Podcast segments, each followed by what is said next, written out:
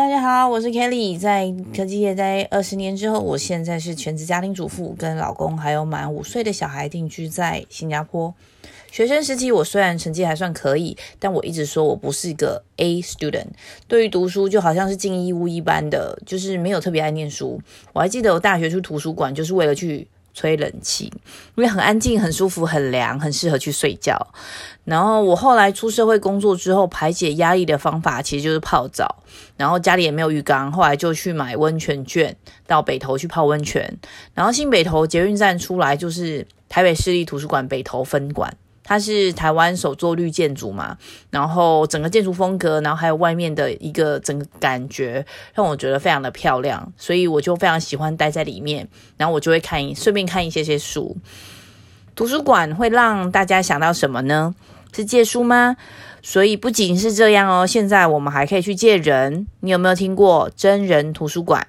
你知道它的起源，跟它到底要怎么借人，怎么读呢？今天我就想跟大家分享一下我在新加坡的真人图书馆的经验哦。如果你是第一次听到我 podcast 的朋友，这个频道是我自己对生活健康、家庭主妇。熟女话题到职场各种五四三的分享。如果在 Podcast 另一端的你也想一起交流，或是分享任何有趣好玩的话题，也可以写信留言给我。喜欢我 Podcast 的话，也希望你能在 Apple Podcast 给我五星评价，我会很感谢你的。好啦，那我们就开始吧。二零一五年底的时候，我在社群网络上看到 Human Library Book Recruitment 的资讯，就是借书或者是。征招书的那个资讯，我觉得很有趣，因为我一开始其实是想要去借人的，因为我那时候在学习跟了解新加坡，才刚来没有很久，然后我很希望透过这个活动来拓展自己在新加坡的一个社交圈，然后多认识一些朋友。可是我动作太慢了，或者我太晚去点这个这个资讯了，已经没有借人的，就没有可以借人的 slots。那我就很想要参加这个活动啊！我就想说，嗯，那要不我试试看成为一本书好了。我就改去点选那个 Be a Book，成为一本书好了。然后没想到过了几天，因为其实很那个时间非常的短，我就收到 WhatsApp，然后 Human Library 的那个工作的人员就联络我，并且确认好我的故事跟他们所需的资讯。哇哦！我要成为一本书了，太酷了！然后我知道的时候就是那种感觉，但下一秒钟我就太紧张，因为准备的时间不到四天，非常的赶。然后加上因为在新加坡嘛，全程要用英文跟我的读者诉说我的故事。因为我其实自认自己英文不是太烂，但是因为跟本地人就是很像 native 的那种感觉，其实没太没没有办法比的。一般来说，我就是可以去应付我工作上专业所需的一些名词，然后跟对话。平常生活聊天分享这种，我多半都还是讲中文，加上台湾学的是美式英文嘛，习惯的词汇或者是我们的用法，其实跟新加坡本地人比较英式的英文会有一些差异，而且。不是只有我说，读者可能不懂，我可能也会在当下无法理解他们的问题。那时候的规则其实是，呃，借书由 Human Library 来手动帮借书的人分派书本。一本书有三十分钟的阅读时间，同时间可以有六个人一起阅读。然后读书的方式则是每一本书要准备二十分钟的内容分享给读者，那读者就可以问大概八到十分钟的问题，然后也可以做一些交流。所以尽管我很差，可是因为都已经报名成功了，我就得要硬着头皮开始准备了。我那时候设定的书名是 Job Hopper，就是换工作跳来跳去的人。然后我是叙述自己从学生时期，就是到出社会工作，大概十二年多、十三年的时间，经历了十六份工作的历程跟分享。这个 title 这个书名其实对很多新加坡的人是一个冲击，因为尽管我们觉得新加坡是偏英式啊，或者是西方教育，但是这边七十 percent 以上的都是都是华人，然后大部分的人都是传统的认为要忠贞于公司或者是企业，然后自己的履历要很漂亮这样子。所以要怎么样漂亮呢？就是每个工作都至少要待个两三年以上。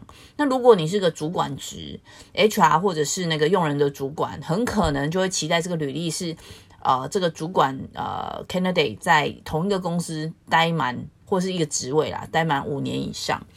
那这才是这个人才的稳定。那我自己也许是个特例，也可能说是运气好，所以我可以在就是有幸的在不同的产业或者是不同的职务间做一些转换，然后我也可以学习跟认识自己的能力还有极限。所以啊，这个很多企业主其实听了不太能够接受。那我自己也曾经当过主管，这个议题跟企业的永续经营是相关的啦。我觉得大家听有兴趣的话，可以留言或写信给我，我觉得可以做一集来讨论。那转回来这个书的部分，Job Hopper 这个书名，在我分享的时候，也其实引起很多人的 debate，就是争论。我提出来的中心思想，其实是我在做这些工作的过程中，我可以认识自己，因为出社会之后，多数人。投入在工作的时间是大于任何其他活动的，比如说大家约会的时间比较少，跟家人陪伴的时间比较少，大家多半的时间都在工作，然后认识大家的方式都已经有一个惯性了，所以我觉得在介绍自己的时候，通常都要先说明哦，我的工作来自于哪里，然后职务啊、职称等等，我觉得这个是一个就是已经习惯了，可是。为什么会说是认识自己呢？就是每一个转职的决定，就是在定义当前还有接下来某一个短期的自己。我觉得这个观念可能大家不太陌生。就有一些哲学家讲说，You are what you choose to be，或 or 你啊，你是你选择的结果嘛，或者是 You are the choices you made，就是你是你做做完决定成就的自己。我觉得就是不断的去重新定义自己。所以你换一个工作，其实你就知道说，哦，我在这个工作的过程中遇到的不同的挑战，然后就是认识自己的一个部分。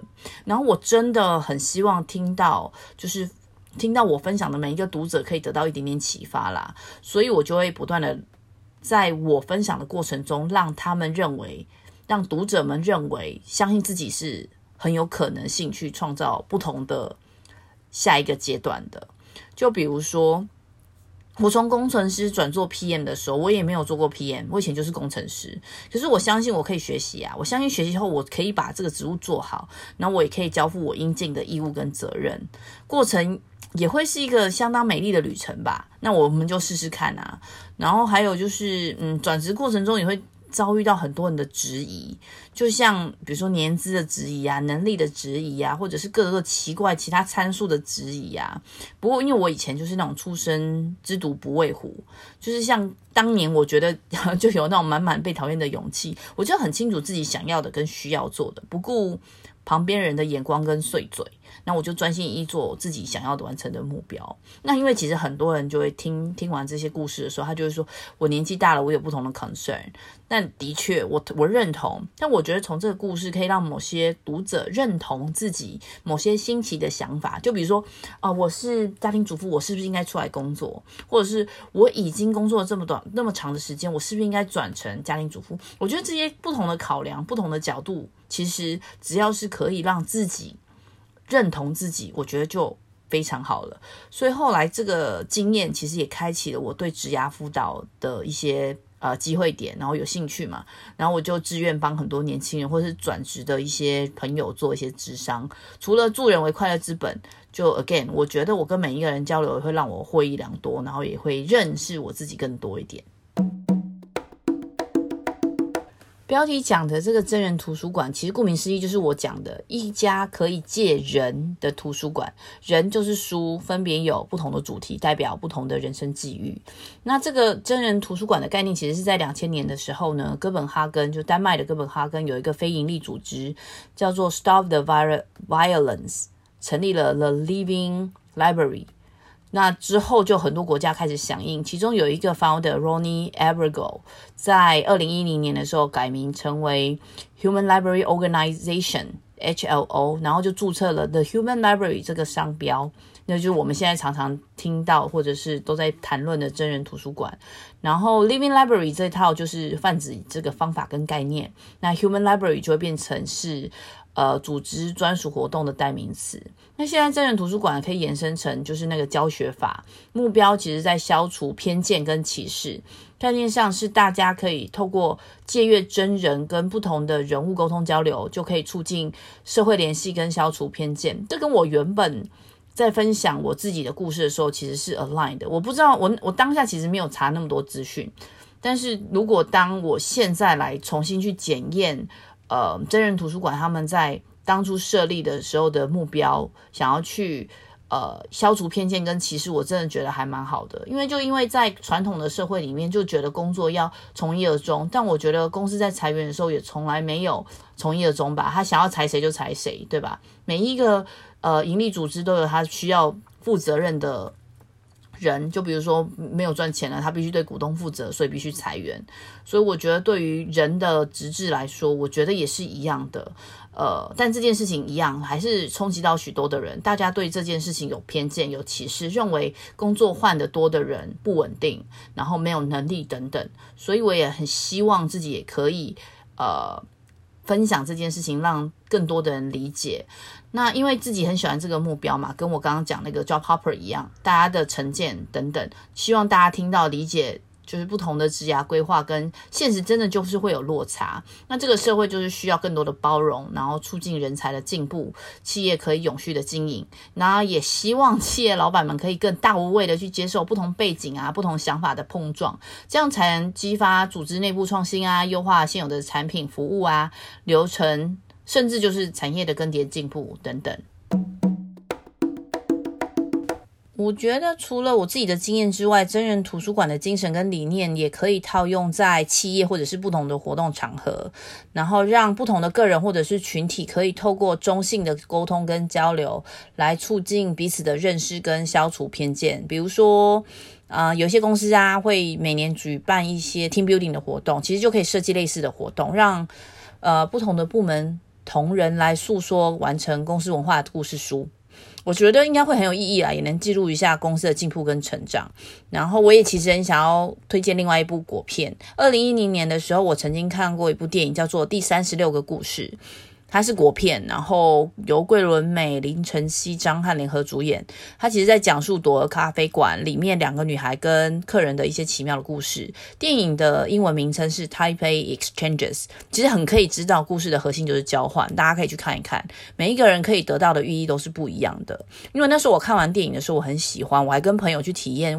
那时候，呃，朵儿咖啡馆在民生社区，我去享受那个电影里面的氛围，也幻想自己可以开一间类似的咖啡馆。每一个人都是独一无二嘛，就可以等着你去挖掘你寻找的美好。我觉得真人图书馆就是用每一个人的生命启发跟激励，或者是回应另一个人的生命故事。我自己的故事也是。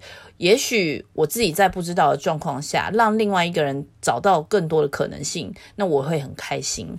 那我会把新加坡跟台湾这边真人图书馆的链接放在这集 podcast 的资讯栏，有兴趣的朋友可以参考，或者是去参加相关的活动。好了，今天就到这里。最后想要问问大家，你们会想要成为一本书，还是偏向去借人来阅读呢？如果你想成为一本书，你的书名会是什么？如果你想借人，你想借的人是谁呢？啊、为什么？也希望大家留言分享、讨论，或者是 email 给我哦。最后，很感谢你们的聆听。如果你们喜欢姐妹欧北共的内容，也别忘了给我们五星评价，让演算法知道你们很喜欢。对节目有任何想法的朋友，也可以留言给我们。下周再会啦，拜拜。